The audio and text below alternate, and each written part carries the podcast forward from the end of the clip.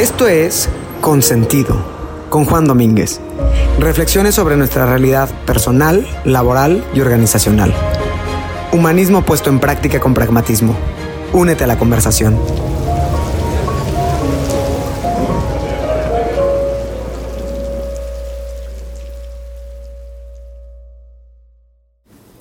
Ojalá quienes escuchan hoy hayan tenido la oportunidad de ver lo que en español se ha traducido como talentos ocultos.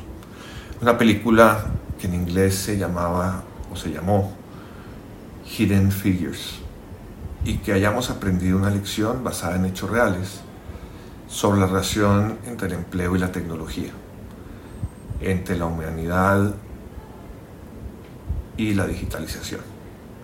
Esta película cuenta la historia de la matemática afroamericana Katherine Johnson y dos de sus colegas, Dorothy Vaughan y Mary Jackson, quienes trabajaban en la NASA. Y era excepcional que trabajaran en la NASA porque eran mujeres de color. De hecho, estaban restringidas a un espacio físico que inclusive limitaba el acceso de los baños únicamente a los designados para personas de color. Estas mujeres tuvieron la capacidad de reinventarse a partir de sus inmensas aptitudes. Se, denominaban las computadoras, es decir, aquellas personas que sacaban cómputos, que computaban.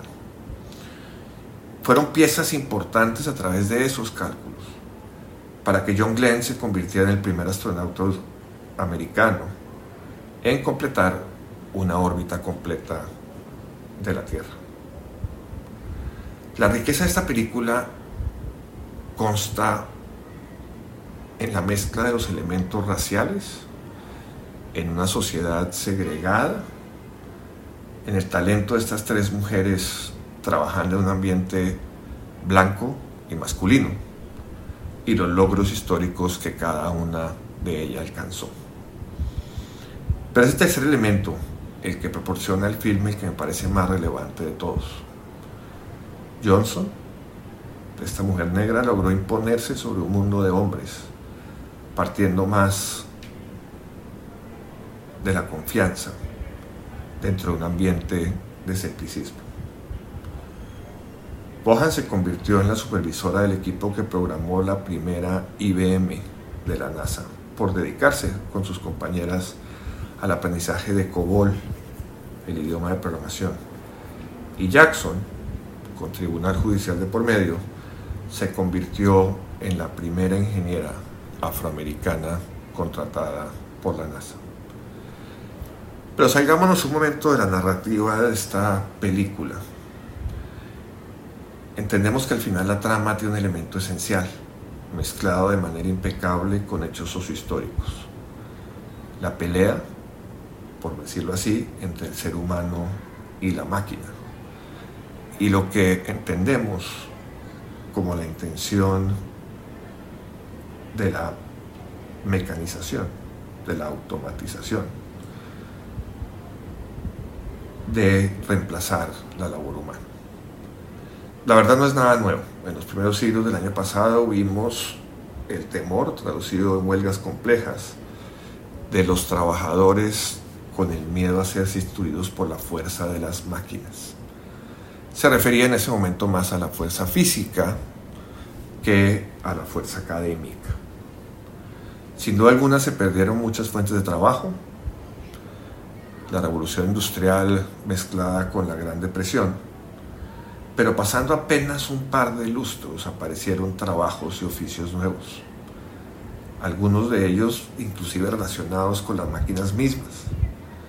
La mayoría de ellas hacia la creación de nuevos negocios e industrias que permitieran un mayor uso de la capacidad pensante y no la fuerza del individuo. Si bien las cifras de desempleo y por supuesto más de las de subempleo siguen siendo preocupantes, no ocurrió la debacle anticipada. El ser humano retomó su ingenio para mejorar la calidad y eficiencia de las mismas máquinas. Por una parte, y por la otra empezó el desarrollo de otras actividades industriales de servicios y hasta el auge de la misma banca y el, sector asegurador y el sector provisional. El desempleo se amortiguó no bajo los esquemas tradicionales, sino que a través de la generación de nuevos oficios e industrias, de alguna manera se balanceó algo que aún hoy sigue desbalanceado. Esta discusión similar está en la mesa desde el siglo pasado, el siglo XX, que acabamos de concluir hace 22 años, como consecuencia de la globalización, de la automatización tecnológica y por supuesto la digitalización y los modelos de inteligencia artificial, la denominada cuarta revolución industrial. Una vez le preguntaron a la famosa primera ministra Margaret Thatcher en un foro global frente a Bush padre y al recientemente fallecido Gorbachev,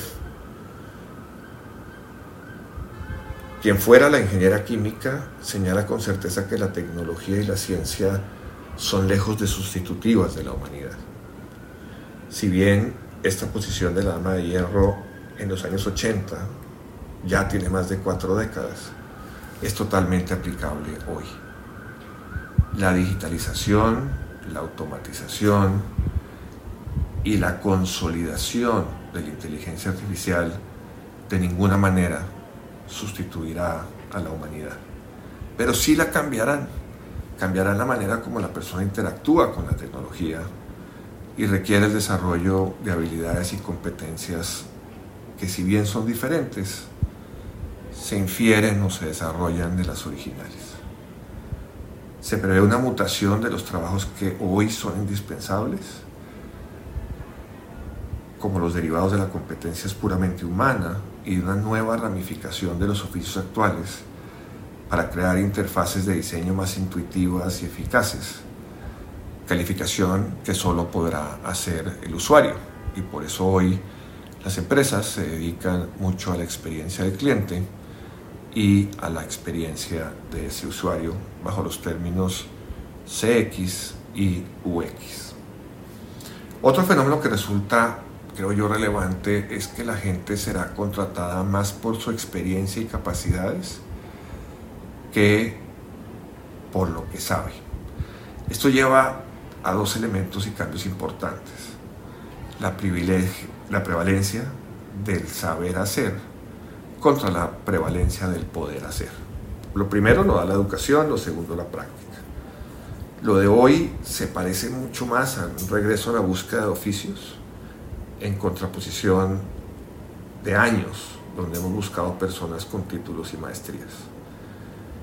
De ninguna manera estoy planteando un abandono o un menosprecio a la educación, sino el giro hacia lo que la educación puede dar en términos de resultados.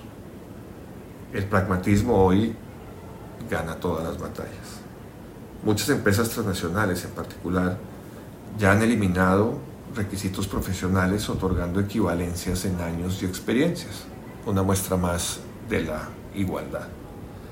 Así pues, la digitalización no debería generar pérdidas de empleo, sino la relevancia de unos sobre otros de manera diferente a la como lo concebimos hoy.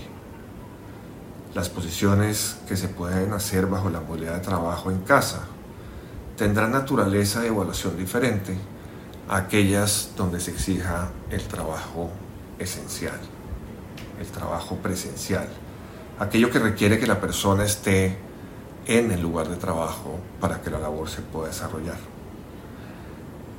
El colofón de todo lo anterior implica, implica que como trabajadores debemos necesariamente adoptar una mentalidad de aprendizaje permanente por mantenernos relevantes y evitar la obsolescencia de lo que hacemos. Este aprendizaje es el que nos dan estas tres mujeres afroamericanas que se reinventaron y cuyos aportes fueron fundamentales para llevar al hombre a la luna. Consentido, con Juan Domínguez. Gracias por acompañarnos en este episodio de Consentido, el podcast. Si te gustó esta reflexión sobre la humanidad, nuestra vida personal, profesional y social, Te invito a que te unas a la conversación a través de las redes sociales en LinkedIn y Facebook como Juan Domínguez, en Instagram y Twitter como arroba hh-juan